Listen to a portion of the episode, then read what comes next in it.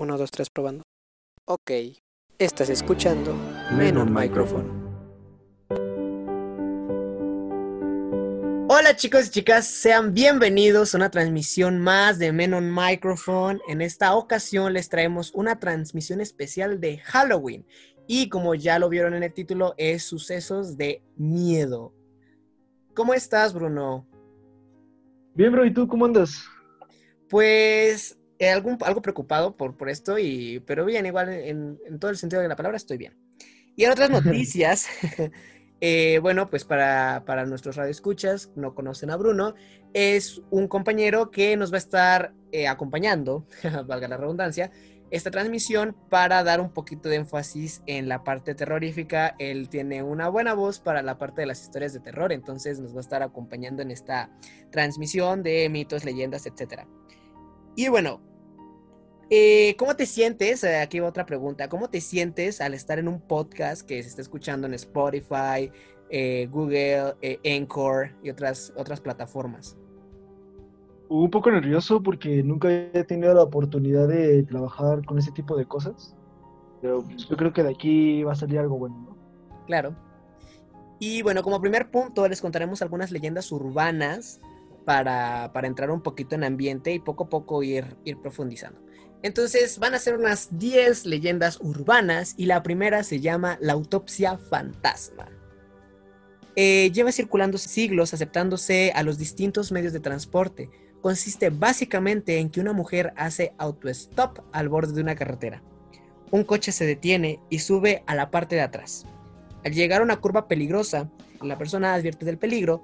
Cuando el vehículo ha rebasado la curva, la mujer ha desaparecido misteriosamente. Luego el conductor o conductor y copiloto se entera que en ese punto murió trágicamente una mujer. En algunas versiones la pasajera no avisa del peligro y el coche sufre de un accidente y muere el conductor o pasajeros, aunque siempre queda algún superviviente, claro, para poder contar la historia. En nuestro país, la fatídica curva se ubica en el puerto de Cruz Verde, el paso de la montaña de la Sierra de Guadarrana, que se dice que hay otra curva en su fantasma en el puerto de Guadapar. Cabe mencionar que esta historia es internacional, obviamente, no, no es de México, pero hay una, hay una adaptación al, al, a, la, a, la, versión mexicana. ¿Tú conoces la adaptación a la versión mexicana de, de, la historia de esta chica, Bruno? Este, no, la desconozco, pero sí he escuchado también muchos mitos aquí en México de que hay personas que se aparecen en la carretera para que las personas choquen o cosas parecidas.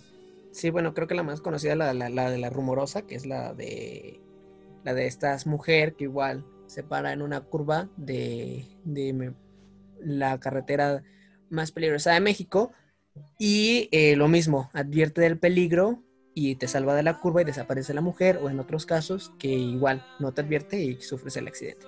Y más en la carretera, si no mal recuerdo, es la carretera México Puebla, creo, la de. México Puebla. Ajá, México Puebla, que es donde, donde aparece esa eh, ¿Tú una historia? Este, La Dama de Blanco. Es una leyenda parecida a la anterior y también está extendida por todo el mundo. En ella una mujer vestida de blanco aparece durante un, un breve periodo de tiempo en alguna zona rural. Su historia suele estar relacionada con la tragedia de carácter local. Son mujeres que han perdido a sus hijos, maridos o han sido víctimas de la traición y su espíritu vaga sin descanso calmado. Vaya, ¿no? Como la llorona, más que nada. En el medievo, cuando esta fantasmagórica figura aparecía, significaba que alguien cercano de la familia o del vecino iba a morir. En la tradición inglesa, la dama de blanco custodiaba un tesoro, pero murió repentinamente antes de que pudiera revelar a nadie dónde estaba. Y cuentan que en el siglo XX la dama blanca desapareció a través del hijo de los dueños del castillo. Y en Northumbria, Northumbria, no sé cómo pronunciarlo, pero es cierto que en esa parte de Inglaterra todos los castillos tienen sus leyendas de fantasmas. Y la Dama Blanca de Gales también fue una de las más conocidas y guarda un tesoro, también te, se dice, ¿no? Y este, cuando un hombre tuvo el valor de acercarse a ella, le recompensó con la mitad de su avaricia. Pero el problema fue que se llevó todo, y la Dama de Blanco reconoció con sus poderes sobrenaturales y mató al codicioso hombre. Damn. Así que no sean avariciosos, muchachos. la siguiente es para aquellos que juegan videojuegos. Es los suicidios de Pokémon. En marzo de 1996, tras el lanzamiento de Pokémon Rojo y Verde 1.0, en Japón se dieron 104 suicidios de niños de entre 10 y 15 años. Algunos se ahorcaron, otros se arrojaron al vacío desde altos edificios y algunos cuantos más se cortaron las venas. Pero ¿qué tenían todos en común? Que todos ellos, según sus padres, estaban enganchados al juego. Se, descadenó el rumor de que al escuchar la música del pueblo la banda incitaba a los, a los menores al suicidio. Según esta leyenda urbana, ritmos binuares del tono alto afectaban el cerebro del niño, aunque, como sucede en el test del mosquito, los adultos eran inmunes a esta frecuencia. Alguien se inventó una enfermedad que fue el síndrome del pueblo lavanda, donde aquel niño que escuchaba esa canción lo inducía al suicidio. La leyenda se disparó por las redes, amenizada con todo tipo de especularidades, como el peligro inminente de los cartuchos de juego que todavía circulaban por el mundo. Responsables directos de las muertes, se habló mucho de ese suicidio y los programadores Shiro Miura y el macabro legado que dejó los problemas de los suicidios juveniles en Japón poco tienen que ver con los videojuegos y mucho con la gran presión que sufren los adolescentes. El temor al fracaso escolar es tan audiciante que la angustia juvenil se da en cualquier cultura que conviene de aquí una obsesión y de terror. Y bueno, creo que hay una, hay una, ¿cómo se dice? Una adaptación, ¿no? Pokémon Go, que ahí no fuera tanto por la música, sino por los lugares donde tenías que ir a capturar Pokémones, ¿no? Que era muy, Sí, sí, que te mandaban. Pokémon a la fosa de los de tal conocido. Ajá. Hubo uno que era ir al, monte Himalaya, que había un Pokémon legendario que podías ir y lo capturabas. Quién sabe cuándo hubo muchos mitos sobre eso también. Entonces, igual ahorita creo que lo más, lo más, lo más reciente es lo de Pokémon Go, donde, ajá, te mandaba a lugares raros o estás en la calle y no te fijabas y provocabas un accidente. Bueno, la siguiente leyenda se llama la llamada viene de dentro de la casa. En general es la historia de un canguro se encuentra en una casa, cuidando a unos niños que se duermen plácidamente desde hace horas. Empieza a recibir llamadas amenazantes que en realidad vienen de dentro de la casa. Cuando va a comprobar cómo están los pequeños, se encuentra que han sido asesinados. Luego suele ser que ella, que la muerte, pues los murió, ¿no? A veces lo que sucede es que el canguro está colocada de marihuana o lo que sea, y cuando le entra hambre, mete al bebé a la casa o al microondas y alguna barbaridad similar. Ya se ha dicho que con cada cosa nueva se añade una cosa nueva a la versión, ¿no? La leyenda es aún más monstruosa y despiadada. La moraleja es clara, mujeres, proteged a, vuestros hijos. Hay variaciones de esta historia en todas partes. Eh, hay screams que se hacen en base a esto. Y otra vuelta terca a Harry James, que fue uno de los avances tecnológicos de la tecnología del teléfono, se espera que te venga el horror basado también de ahí mismo. Damn, es como... sí, sí, sí. ¿qué vas a decir? No, no, sí, sí. Es como, como, como la, historia de mamá, donde un espíritu, un ente cuida a los niños, pero si los padres originales eh, quieren checarlos, es cuando actúa en su lugar eh, la parte asesina, la parte tétrica. Acá también uno que muy famoso que era que según una mamá le hablaba a la hija, la mamá bajaba, pero no, ¿cómo era? La mamá hablaba a la hija, la hija bajaba y la mamá la agarraba y le decía que ella también había escuchado lo mismo. Esto también fue como que un minito que se hizo. Sí, es, el escuchar ruidos extraños o ruidos similares de gente que tú conoces y que realmente pues no, no, no existe. Bueno, el siguiente, vamos a entrar un poquito más al, ámbito de los restaurantes. Se llama El Camarero Fantasma. Y no nos trata de un tabernero chulesco que anda ahí eh, pidiendo cerveza o así. Pero en todo el mundo se conoce a alguien que conoce a alguien que estando de viaje fue a tomar a una, una copa, un bar solitario del pueblo en el que se alojaba, pues para pasar el rato y desconectar tras muchas horas al volante. El conductor pues consume varios tónicos, varios, eh, de otra manera es bueno, tragos, ¿no? embellecedores, etcétera, para, para poder pues relajarse. Y había veces en la que el, el, el conductor o cualquier viajero entabla una conversación animada con el camarero. Según la leyenda, el forastero vuelve al día siguiente y se encuentra con otro barman. Al preguntar por su compañero si es que ese día libra, se entera con estupefacción de que el establecimiento había estado cerrado la noche anterior. Ahora, mismo todos estamos visualizando un bar de la carretera cercano a un polvoriento motel de una ruta 66, algo por el estilo. Pero el caso es que esta leyenda también tiene su versión celtibérica. Y bueno, la oí hace poco, de boca de un amigo cuyo padre era comandante del aire y había estado un tiempo destinado a la base aérea de los llanos de Albacete. Cuando al cabo de seis meses volvió a la base para una breve, breve instrucción, decidió una noche acercarse a la cantina para ver si aún estaba Tomás, el soldado camarero con el que había hecho buenas migas durante su anterior estancia. Todavía estaba al cargo y el mando se pasó un buen rato bebiendo magno y contándole anécdotas al soldado. Al día siguiente, la cantina estaba cerrada. Cuando inquirió, le contaron que Tomás ya no estaba en el cuerpo. Se había suicidado hacía tres meses. La cantina estaba cerrada a raíz del suicidio y que se había terminado el nuevo pabellón de oficiales. Damn. Eh, returbio, ¿eh? Returbio. Y, y yo creo que sí ha pasado también, por ejemplo, aquí en México, que decimos vamos a tal lado y te encuentras con fulanito de tal o perenganito de tal y después vuelves a preguntar por ellos y, nunca existió. Tres meses, ajá. Aja, nunca existió. De hecho hay muchas películas sobre ello, creo. Sí. Que hablan sobre lo mismo. Bueno, la siguiente leyenda va para las personas que les gusta la comida rápida. Se llama Cartas en Cadena. Y pues ya las conocen, ¿no? Son las que sugieren y envían de que, de que te envían un mensaje y si no los pasas en cinco personas o más, hay consecuencias terribles, ¿no? Ajá, Y la comercialización de la comercialización de este trending, como le gusten llamar, fue hace también hace 20 años. Y también, también hoy en día hay quien cree que esto sirve para curar el cáncer y varias enfermedades.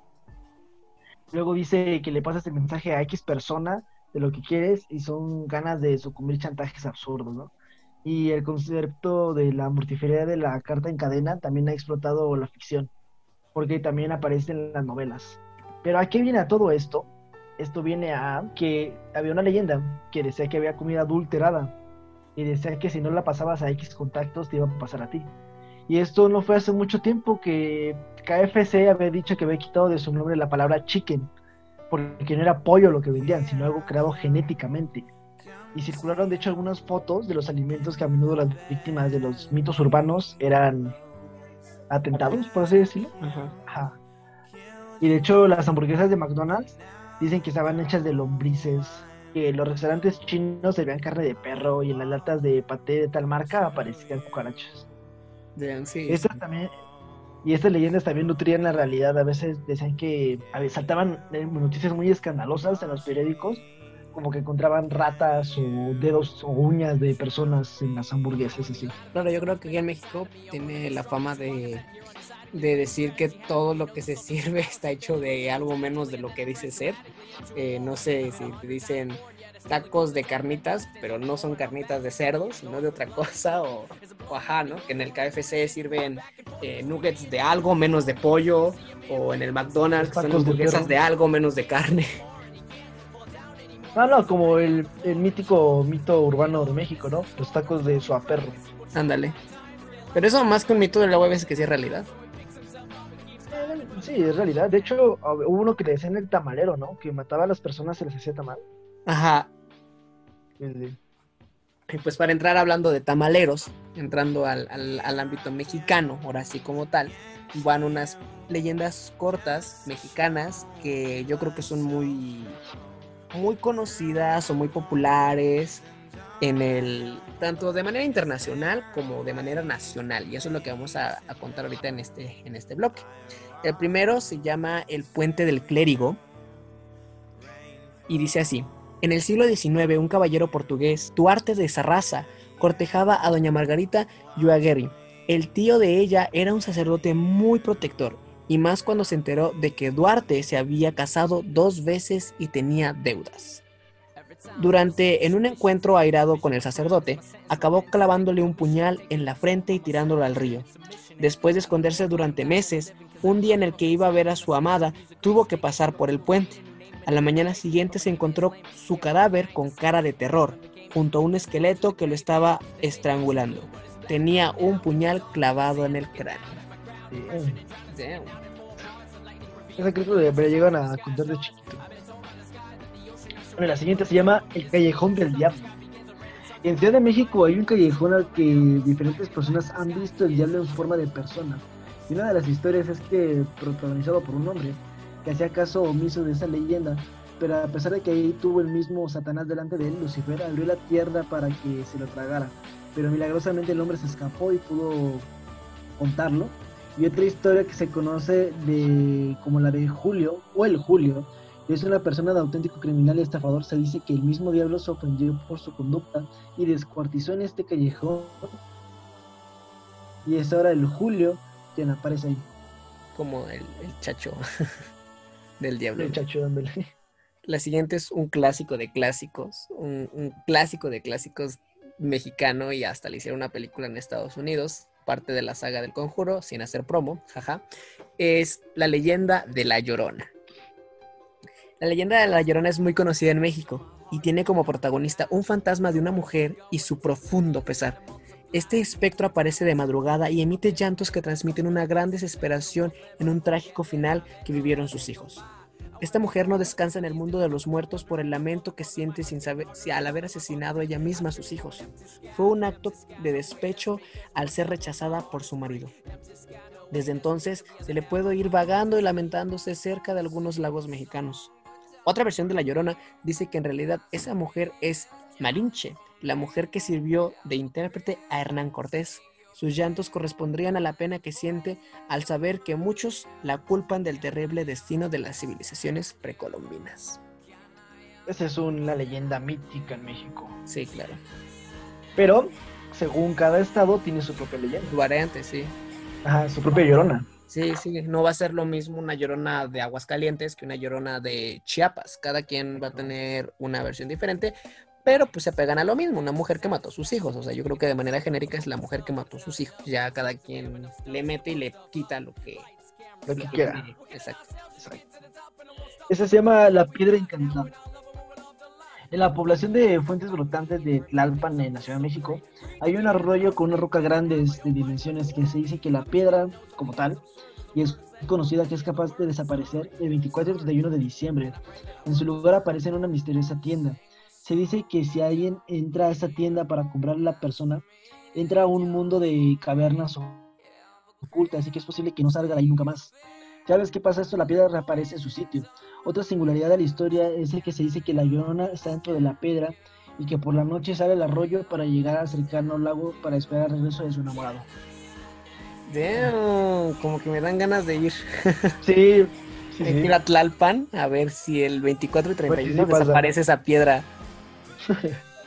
Que bueno, no sé, chance ya la quitaron porque a, a lo mejor construyeron algo por el estilo. No sé, la, la verdad no sé.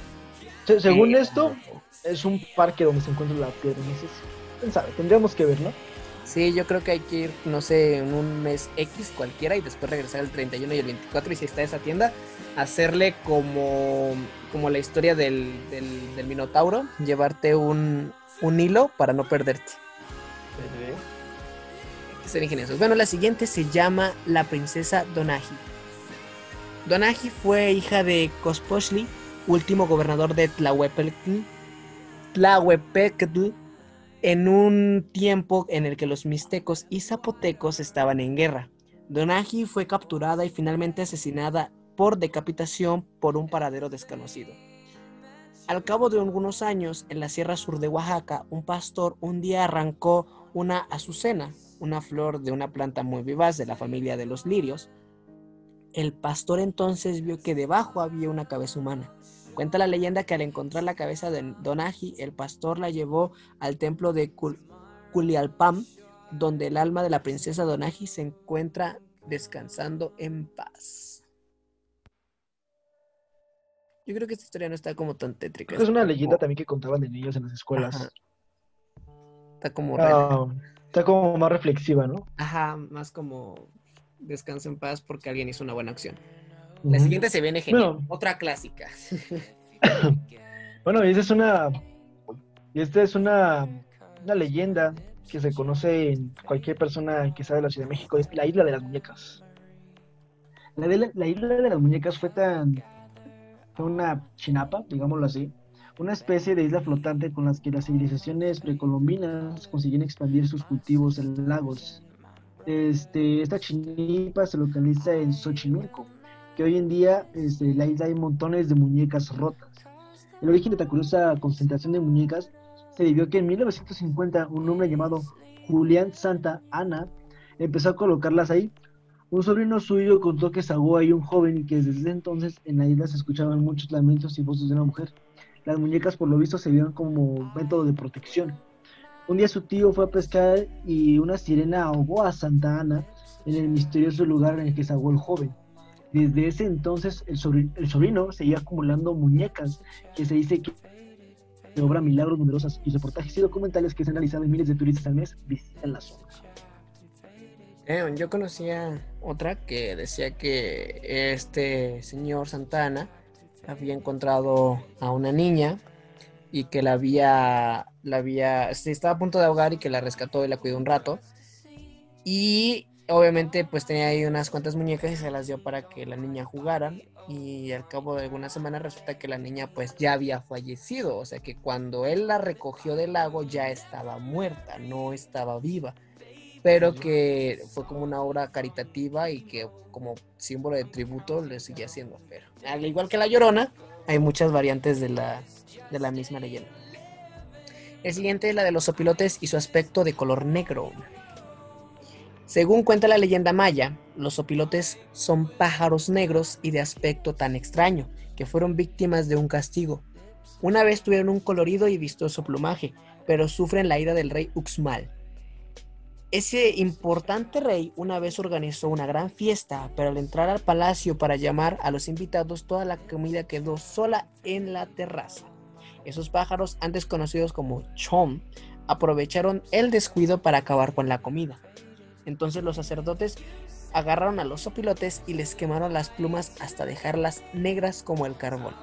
Después las cortaron y las molieron, dando lugar a su aspecto caldo negro.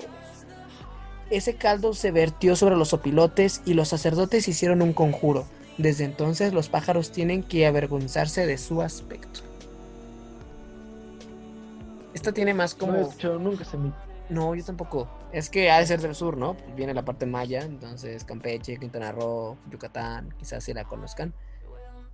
Pero igual, ¿no? O sea, son, son leyendas que a lo mejor eh, no dan miedo al escucharlas como tal, pero son más que nada moralejas, como no hagas esas cosas y no te va a pasar estas cosas, ¿no? Más moralista. Bueno, esa es una que se llama el Popocatépetl y el Iztaccíhuatl. El Popocatépetl y Iztaccíhuatl son el nombre de dos volcanes mexicanos que están juntos en el centro de México. Los nombres pertenecen a un guerrero azteca y a la hija de un jefe de la ciudad azteca, y los dos estaban enamorados. Y Popocatépetl le prometió a Iztaccíhuatl que volvería a una guerra, que iría a una guerra para reunirse después con ella. Este, había, sin embargo, otro guerrero que estaba enamorado de Iztaccíhuatl. Este le contó a la chica que Popocatépetl le había muerto en la guerra Tal fue la tristeza de Iztaccíhuatl que se suicidó y cuando Popocatépetl llegó, llegó, se derrumbó e hizo lo mismo. Los dioses se quedaron tan horrorizados y lo reencarnaron dos volcanes. Creo que de hecho acerca de esta leyenda hay varias fotografías tomadas desde arriba en el Popocatépetl y según sí parece que es una persona, son dos personas. La verdad yo no lo he visto, de hecho vamos a buscarlo, de una vez vamos a, googlearlo, jaja. Eh, yo considero que esta leyenda es como el Romeo y Julieta mexicano. Eh, la historia es muy, muy similar, a diferencia de que pues no hay familias que se pelean, claro, pero pues, se llaman tanto que se terminan asesinando mutuamente, por decirlo así. La es la, tan conocida mujer dormida y es la que sí parece eso. Sí parece una mujer la importante como tal.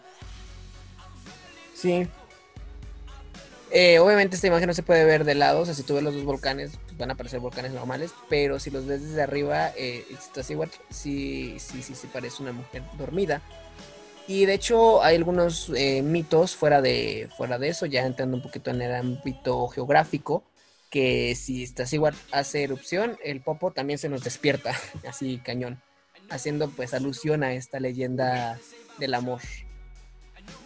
La penúltima es de los nahuales, los nahuales son unos personajes que tienen sus orígenes en la América precolombina. Muchos de los dioses de las culturas nativas tenían la capacidad de cambiar de forma y adoptarla de un animal. Se dice que esta capacidad fue adquirida por chamanes y brujos, usando este recurso en beneficio de la sociedad. De este modo, como las apariciones de los nahuales son concebidos como muy deseables. Estos aparecen en situaciones en las que alguien puede tener alguna necesidad en cuerpos de animales y normalmente lo hace por la noche. De ahí también vienen algunas variantes, por ejemplo, de de las brujas, que las brujas mexicanas se transforman en, animales también para poder capturar niños. Historias acerca de los nahuales, pero nos vamos a esperar al final del podcast para poder contar para que sea más interesante. Más interesante. Este es el Panteón de los Jardines del Recuerdo. Esta leyenda se sitúa en Tlanepantla, en la Ciudad de México, y se protagoniza por el padre Acel Anselmo y la importancia de su figura una vez muerto. Ese sacerdote no era mexicano, pero en sus últimos 10 años se había dedicado enormemente a la comunidad y era profundamente querido. A los 84 años de edad murió y en su funeral llegó gente de todos los sitios. Los trabajadores del cementerio no daban crédito y la tristeza de la muchedumbre era muy profunda. Después de la ceremonia pasaron, uh, los días y los sepulcros observaron, bueno, los sepulteros, las personas que cuidan ahí, observaron las evidencias de una actividad extraña en la tumba del padre Anselmo. El pasto de la tumba parecía siempre muy maltrecha. Maltrecha es como mala, fea, estaba como quemada por así decirlo. Y este, un día Vicente, uno de los trabajadores, decidió pasar la noche vigilando por su sorpresa, vio que sombras se paraban en la tumba. La bondad del padre Anselmo era tal que aún estaba al servicio de las almas vencidas con las que compartía descanso y que buscaban confesarse con él. Sí, aún así hasta después de muerto decide ayudando a la gente. Eso es una leyenda muy buena. Papa, ¿eh? Para que vean. Ese sí necesitaba ser papa. Pero bueno, eh, vamos a ir a un pequeño break para poder, eh, pues que ustedes puedan tomar agua, ir al baño, etcétera, etcétera, y que no se pierdan pues parte del, del podcast. Y nosotros mientras igual vamos a hacer lo mismo y regresando vamos a ir propiamente ya con la parte experiencial o vivencias que hemos tenido nosotros con algunas leyendas o que nosotros eh, hayamos escuchado alguna leyenda de nuestra familia y que nos haya pasado o conozcamos a alguien que le pasó. Entonces, regresamos en unos instantes.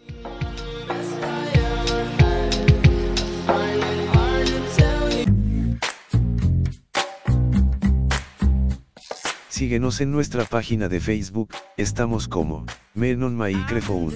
Ahí nos podrán mandar sus sugerencias sobre temas del siguiente episodio.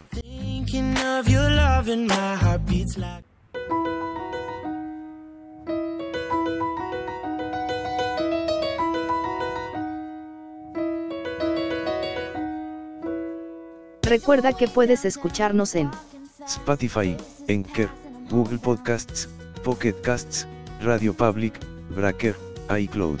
Búscanos como Menon Microphone. El podcast que quieres escuchar.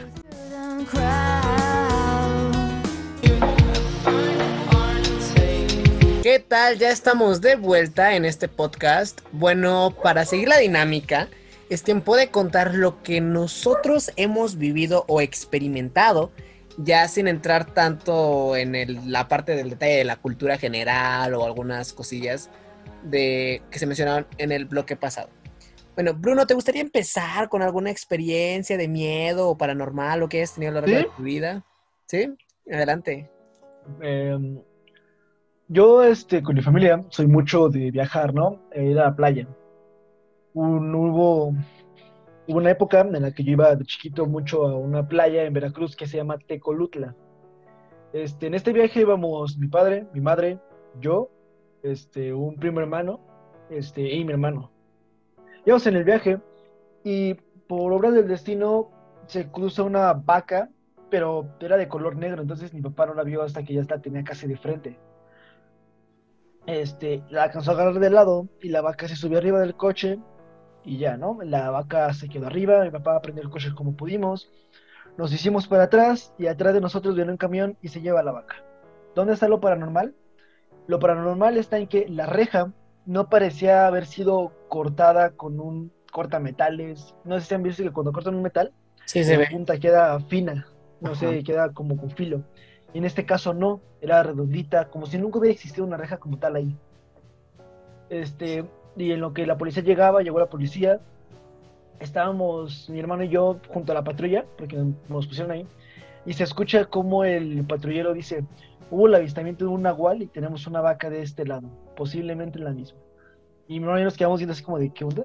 Damn, o sea, Y- o sea, en el pueblo ya sabían que lo de los nahuales todo ese rollo. de Veracruz, Tamaulipas, esas partes donde se dice que se dan Ah, los ya, nahuales con y las razón. brujas. Entonces, queremos llegar a pensar que posiblemente lo que atropellamos no fue una vaca y fue un nahual. Sí. Es así como que una menos pesadona, pero es algo de lo que me ha pasado y que tengo memoria de ello. ¿Hace cuánto te pasó?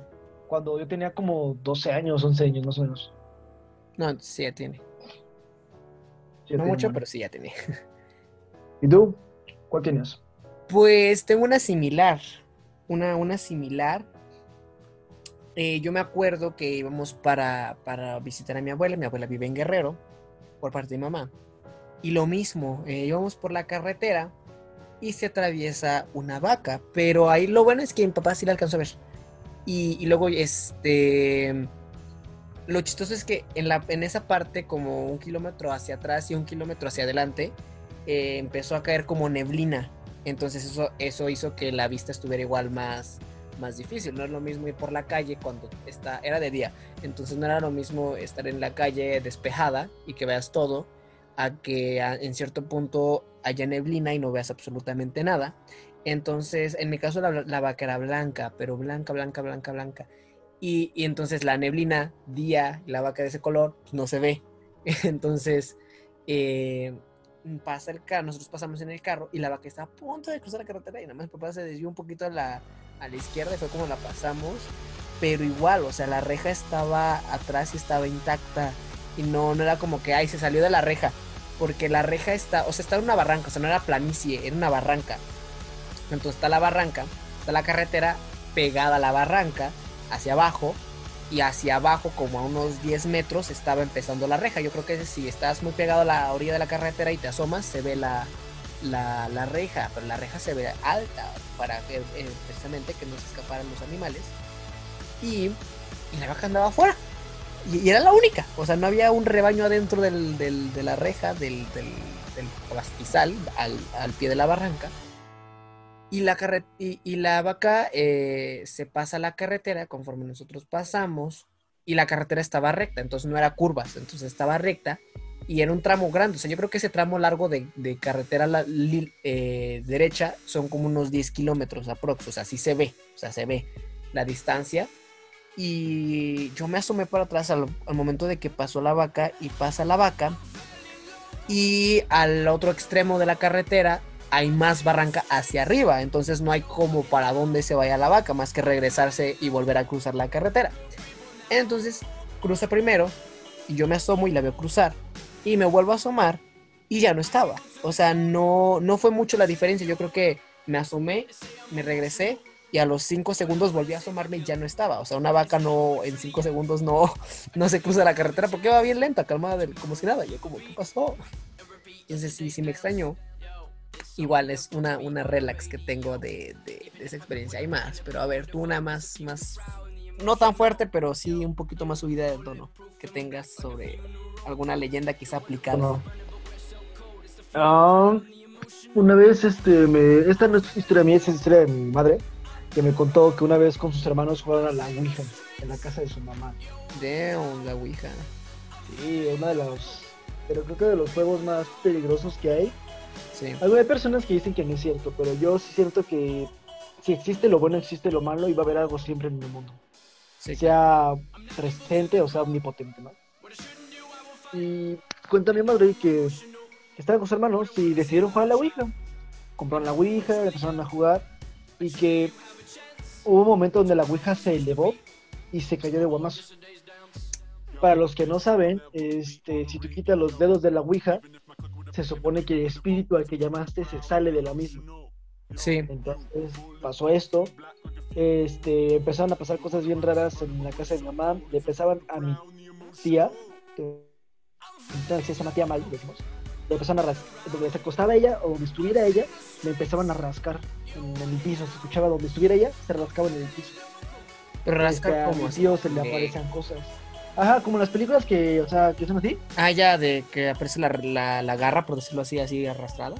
No, no, no, o sea, escuchaban rasguños como si un perro rasguñaba el suelo, pero Ah, donde ya. estaba ella. Ah, justo abajo de ella. Pero obviamente se escuchaba la diferencia entre humano y perro, ¿no? O sea, Ah, se claro. escuchaba que era una persona. Y, y que intentaban destruir la Ouija, intentaban quemar y no podían y no podían. Hasta que llamaron a un padre, el padre fue a la casa, este, hizo lo que pudo con la casa y dejaron de pasar cosas. Seguían pasando, pero ya no pasaban con tanta, fre- tanta frecuencia con la que pasaban. Entonces agarró a mi abuela, agarró la Ouija y le dio un ladrillo encima así, ¡fa! Y dice mi madre que si la lograron tirar y la, la aventaron a un lugar X. Pero no es, yo considero que no es una manera apropiada para deshacerse de los malos espíritus. Pero bueno, si los invocas, devolverlos ya es muy difícil. Yo, una igual historia así de ese sentido, no creo, yo no, yo, yo creo que no. Una historia muy cortita, muy chiquita. Dos historias muy chiquitas. La primera fue que en el Estado de México, bueno, yo no soy del Estado de México, pero voy mucho para allá. Eh, y bueno, el Estado de México está lleno de leyendas, tanto urbanas como, como las leyendas de las, las normales. Entonces me pasó que yo venía ya de regreso en el carro de, mi papá.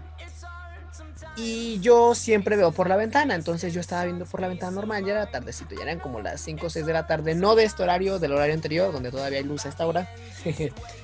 Eh, y, y resulta que veo como una bola de fuego, a lo lejos, obviamente no cerca, a lo lejos en el pueblito cercano, en, una- un fraccionamiento cercano, eh, como una bola de fuego pasa eh, desde, desde la orilla del fraccionamiento de lo lejos, que yo creo que de la carretera estaba como unos dos kilómetros más o menos, o sea, sí se veía chiquitito el pueblo ya. Pero no, no menos, no, como un kilómetro. Ajá, sí, o sea, se ve lejos, pero no tan lejos.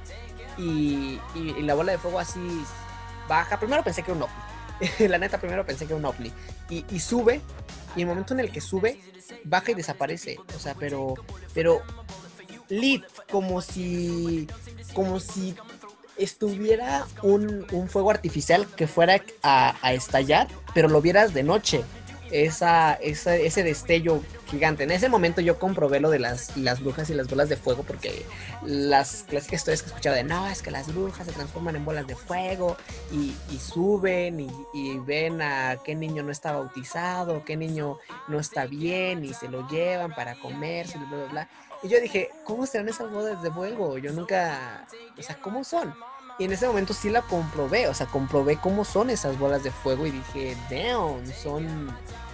No eran como yo las, las, las imaginaba, jaja, pero, pero sí, sí las, sí, sí fue como, como si fuera un faro de un, de un carro, pero a lo lejos y sin carro, ¿no? Y en el aire. Y fue de día, entonces eso fue lo más como chistoso, más cagado. La otra fue de la comprobación de la leyenda de la Llorona. Eh, mi familia es de Veracruz, entonces allá tienen, tienen su versión de la Llorona. Y, decían que, que pasaba mucho por el río que, que, este, que está cerca de- del pueblo. Y, y- y decían que en la noche se aparecía y que por eso en la calle principal de la casa ponían que vírgenes, que San Juditas, que Cristos para como bendecir la calle y evitar que, que se les apareciera la llorona a, a las personas que estuvieran pues paseando de noche que vinieran de trabajar o que se fueran a trabajar o vinieran de una fiesta. Entonces me pasó que en Año Nuevo medio mundo estaba festejando su Año Nuevo, así como uh, y bueno, no sé si tú, no sé cómo tú conozcas la leyenda de la Llorona, pero ah, en mi caso me decían que si se escucha lejos, está cerca. Si se escucha muy cerca, está lejos. Yo no sé cómo funciona el efecto Doppler. Yo no sé cómo funciona el efecto Doppler en ese, en, la llorona, pero, pero bueno. Entonces. La llorona no aplica en la física, por favor. No, exacto, ¿no? Este, pero o sea, sí tiene un poquito de sentido, ¿no? Porque en un carro eh, se va acercando y escuchas mucho el ruido y se pasa el carro y ya se escucha bajito, ¿no? Pero ahí el efecto Doppler es al revés, entre más fuerte lo escuches, más lejos está y entre más bajito lo escuches, más cerca está.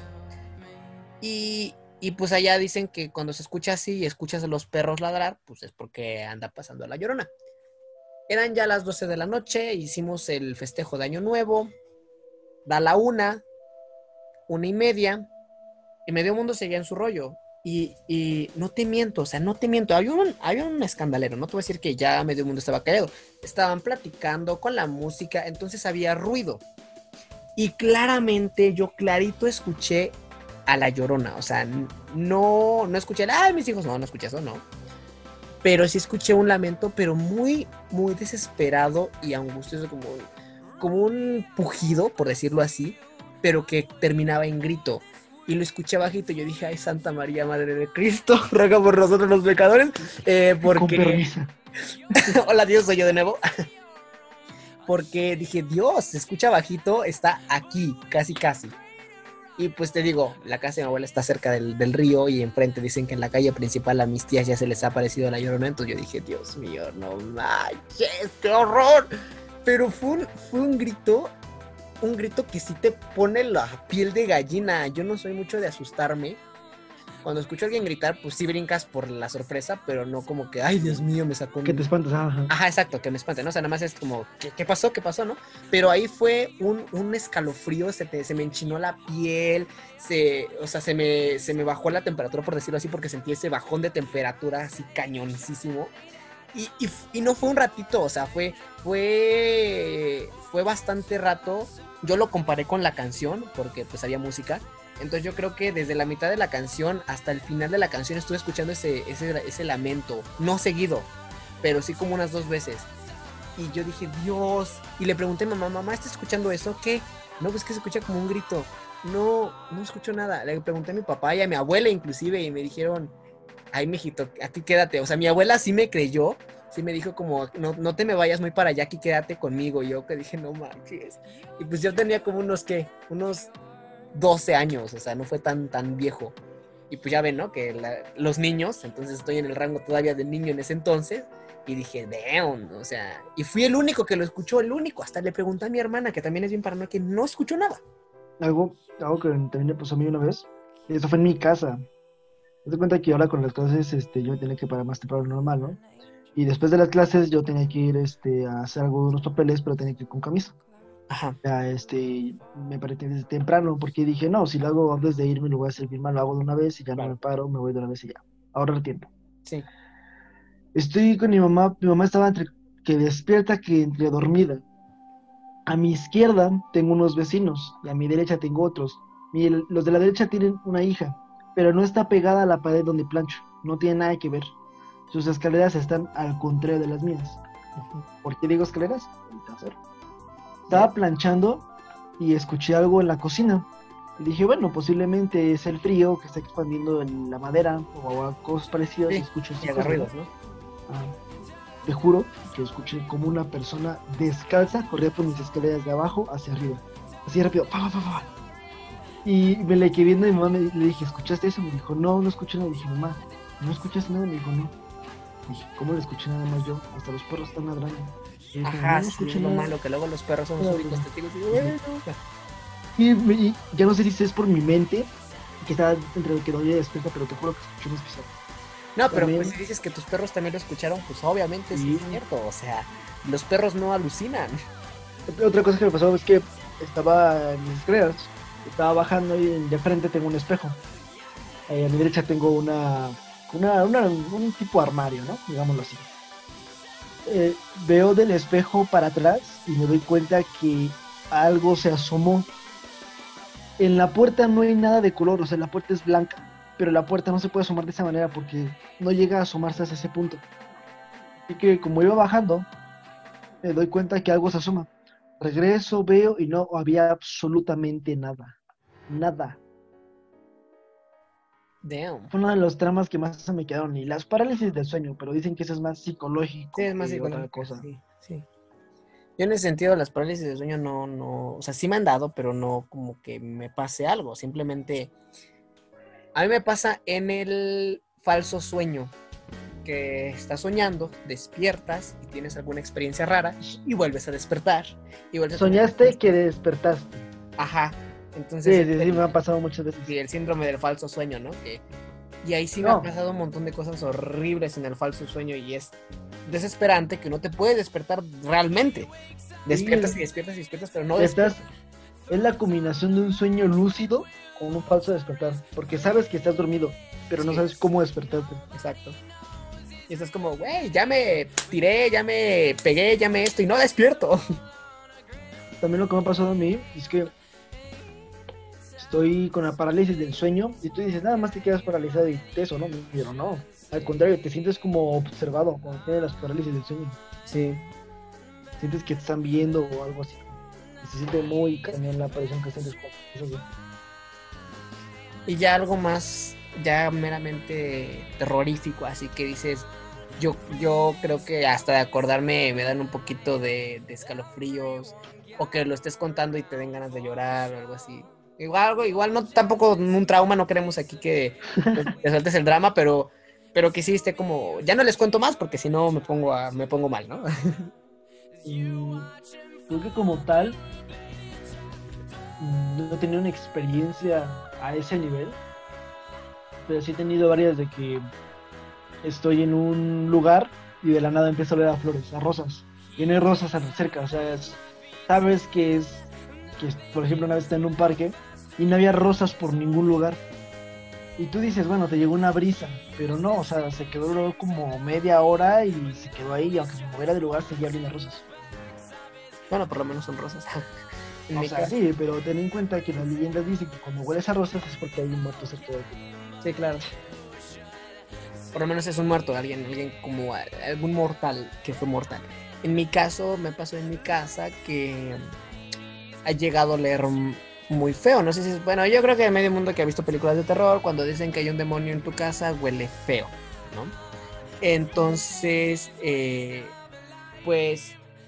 Sí, ¿no? Te dicen que no huele, no huele mal, o sea, huele mm, como azufre, ¿no? Dicen, huele como azufre, huele como si estuviera cerca de un volcán. Yo nunca he estado cerca de un volcán, entonces yo no sé cómo se huele. Pero sí me pasó dos veces que había, había zonas donde sí olía, olía así. No, no olía, Azufre. ajá, olía feo. Yo, yo después por la escuela conocí el aroma del azufre y ya lo reconocí, ¿no?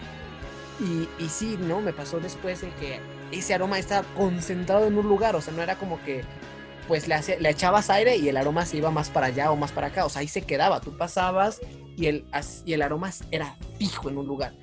Y luego eran en algunas esquinas de la casa, entonces yo era como de Santa Madre de Cristo. Eh, no soy religioso, yo la neta no soy religioso.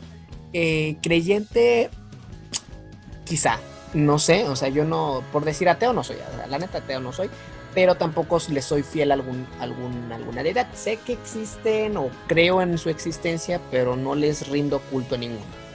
Entonces no sé, no sé cómo se clasificaría, pero bueno. Eh, después, de, después de esos aromas, que fueron dos veces, no seguidos, pero una vez uno y a los dos o tres meses el siguiente y ya no. En ese periodo y a la fecha, ya ahorita ya casi no, pero eh, durante ese periodo estuve teniendo un montón de sueños relacionados al exorcismo. O sea, yo me encontraba aquí en mi casa exorcizando a alguien o exorcizando algo en compañía de sacerdotes que yo había conocido en mi vida. O sea, no son sacerdotes de películas, o sea, son sacerdotes que yo conozco en la vida real o que mm, la neta ni conozco, pero tampoco los he visto en la televisión. Entonces, yo no sé qué tenga que ver con eso, pero sí, sí está como medio creepy porque fue como, ¿qué quiere decir esto? Y ya entrando un poquito en la parte milagrosa, pero que también tiene que ver porque me dio muchísimo miedo. Yo sí tengo una historia que me dio bastante miedo y que yo creo que a la fecha de recordarlo sí todavía me pongo un poquito mal. Ya ahorita ya casi no, pero sí, sí se siente el, el bajón. Eh, no sé si has escuchado tú sobre las trompetas celestiales o los llamados del cielo. Sí, sí, sí, que se escuchan en el cielo, se escuchan retomando todo, que son este para el fin del mundo. Ajá, exacto. Sí. Bueno, yo he visto videos y yo considero algunos que son fake, pero me pasó, me pasó eh, y yo dije, y las cuento y, y yo recuerdo, yo lúcidamente recuerdo solamente seis, seis veces eh, que lo escuché en total, o sea, en total, de todas las veces que, me, que los escuché, seis veces, pero en una misma noche lo escuché tres veces. Y sí fue, fue, un- fue, fue tétrico porque me pasó, adivina la hora, adivina la hora. A las 3 de la mañana. Sí, a las 3 de la mañana. Yo había, yo había estado en la escuela, entonces me quedaba hasta tarde por las tareas. Esa noche yo acabé mi tarea como por eso de la 1.40 a 2.10 de la mañana. En lo que me cambié, en lo que cené, en lo que me lavé los dientes, arreglé mi cama, me dieron las 3. Y pues ya me acosté a como por eso de las 2.50. Me acuesto y dije, pues voy a checar mis, mis redes sociales un ratito antes de dormirme porque no tenía mucho sueño, la neta. Pésimo momento para que no me dé sueño, la neta. Pésimo momento que... Porque empecé a checar mi teléfono, estaba en Instagram, estaba chateando con alguien en Instagram y no te miento, o sea, se escuchó un estruendo, pero gigante. En- ¿Vives cerca de algún aeropuerto o algo por el estilo? No, pero sí he escuchado cómo se siente que retumba todo. Ajá, como... sí, cuando estás cerca, por ejemplo, del aeropuerto de la Ciudad de México y, despega o aterriza, una vez escucha el, el así bastante fuerte. ¿no? Ajá. Yo no vivo tampoco cerca de un aeropuerto. Yo, el aeropuerto más cercano a mí, a donde yo vivo, está como a una hora cuarenta. Entonces, pues ni cómo, ¿verdad? Y no te miento, escuché como si estuviera parado en la terminal de los, de los aviones y se escuchó así, mm, pero ni siquiera empezó de poquito a mucho, o sea, se soltó de la nada. O sea, como si hubieran prendido una bocina con ese sonido y así. Y después se fue haciendo más, más sonórico. O sea, primero empezó como un, como una, como un, ¿cómo se le dice? Como un estática. Primero empezó como estática así. Y ya después se fue haciendo más fino hasta terminar en, turú, en una nota, en una nota. Y así, turú. y no sé si fue porque yo ya estaba aturdido por el por la estática o lit sí se llegó a una, a una nota, pero me retumbaba en los oídos así como si estuviera pegado al avión, ¿no? Y fue, Sí. fue, fue, o sea, fue muy fuerte porque fueron dos minutos seguidos. No fue invento mío. Conforme empezó a sonar, vi la hora, eran las 3 con 1 y terminó a las 3 con 3. Así, dos minutos seguidos de ese ruido. Y yo dije, no hombre, hasta los perros habían empezado a ladrar. Y empezaron, "Guau, guau, guau, guau", como si estuvieran escuchando pues precisamente un avión. Y yo dije, no, hombre, mañana le voy a decir a mi mamá y, y, este, va a decir, no, pues sí, me despertó también, ¿no? Pero me quedé petrificado, o sea, el, el estruendo fue tan grande, tan imponente, que yo no me pude parar tranquilamente y decirle, mamá, ¿estás escuchando eso? O papá, ¿estás escuchando eso? O sea, me quedé paralizado. Y, y- me, estaban temblando las manos, o sea, me estaban temblando las manos, me estaba temblando todo. Eh, yo en ese momento no recordé eh, lo de las trompetas celestiales. Yo me quedé petrificado por el mismo sonido. O sea, el mismo sonido fue muy imponente. Y terminando el sonido, se, ca- se cayó igual, así como empezó, de la nada. Así, uh, y se cayó. Y, de, y en ese momento le mando mensaje a la persona con la que estoy hablando y le dije, oye, ¿qué crees? No te miento. eh, escuché tal ruido como si fuera un avión, yo no vivo cerca de un aeropuerto y le conté. Y me dijo, jaja, y eran los ovnis. Y yo le dije, güey, no juegues con eso, que estoy bien, o sea, estoy bien asustado, estaba bien, bien paniqueado. Sí, Y cuando me iba a parar para decirle a mi mamá, vuelvo a escucharlo. No pasaron ni 10 minutos a que, a que terminó el primero y se escucha el segundo. Y yo le dije, no manches, se, está escuchando de nuevo. Y lo grabé. Y lo grabé y le, y le puse grabar. Y, y no me creerás. O sea, yo lo estaba escuchando muy seguro y en Instagram, en el audio no se estaba grabando absolutamente nada. O sea, estaban los puntitos y no, se, no captaba ningún sonido. Eh, se lo envié Y le dije, ¿lo escuchas? Y me dijo, no se escucha nada, o sea, está en silencio. Y le dije, ¿cómo que no lo escuchas? Y yo le dije, es que está pasando. Y, o sea, sentí una imponencia de que yo lo estaba escuchando, los perros estaban de testigo porque estaban guau, guau, guau, guau, la mía, que también, o sea, tengo una perrita, en aquel entonces nada más la tenía ella. Y también estaba, uff, uff. Y, yo dije, es que lo están escuchando ellos también. Y me dice, no, es que en el audio nada más se escuchan los ladridos del perro, pero no se escucha el, el- avión que tú dices. Y yo lo estaba escuchando muy, muy fuerte, como si estuviera en, aero- en el aeropuerto, así, literal. Y al otro día le, le cuento a mi mamá y me dice que no escucho absolutamente nada, tampoco a mi papá, tampoco a mi hermana. Y la única que sí la había escuchado fue una vecina. Entonces yo dije, como ya ven, que sí era cierto. Entonces no sé qué tiene que ver con eso, o sea, eh, si solamente yo lo escuché, por qué razón yo solamente lo escuché y los perros también. No se grabó en el audio de Instagram. eh, lo volví a escuchar el otro día con mucho miedo porque dije, no quiero recordar ese sonido y lo tengo muy presente. Eh, se escucha similar a un avión, sí, pero yo creo que si escucho un avión no me, no me recuerda ese día. Pero sí es como suena similar. Ah, no, no he podido encontrar un sonido que se parezca a lo que escuché esa vez, pero sí fue muy, muy imponente y pasó a los dos meses y a los seis meses. Entonces, no sé, es la, la, la experiencia más tétrica o paranormal que yo he tenido en ese sentido. Y que sí todavía, de hecho hasta ahorita, ahorita estoy temblando solamente recordarlo. Está, está bien, Sí, sí, está bien creepy. nunca había escuchado algo así. No, pues yo Había tampoco. escuchado lo de las trompetas, pero no que una persona lo experimentara como tal. Sí, yo sí la experimenté. Y yo creo que los videos virales de internet de las trompetas están relax. O sea, están relax porque escucha el turun, turun, ¿no? Y, y tienes como una noción. El mío no. O sea, fue, fue, fue. Y fueron dos minutos consecutivos. Los, los conté por mi teléfono. O sea, no fue como de lo sentí, no. Lo, lo comprobé. Fueron dos minutos el primero y un minuto diez el segundo. Entonces, sí, sí estuvo. Estuvo bien feo y me pasaron a las 3 de la mañana. Las seis veces a las 3 de la mañana. Entonces, ¿qué? no sé qué, qué tenga que ver si estoy destinado al infierno, al cielo o me llama Diosito, no sé. Algunas personas, por si no lo saben, este, a las 3 de la mañana, 3, 3 y media de la mañana, se dice que es cuando los espíritus salen entre los vivos a Exacto. caminar, a convivir. Entonces, por eso casi siempre cuando te, pues es que hacer un reto de algo paranormal, casi siempre va a decir que a las 3 de la mañana, 3 y media de la mañana, o 4. Sí, son las horas como la hora del diablo, por decirlo así. Eh, en las horas malditas. Sí, las horas malditas. Y ya para cerrar este, este podcast, ¿o quieres mencionar algo antes de cerrar?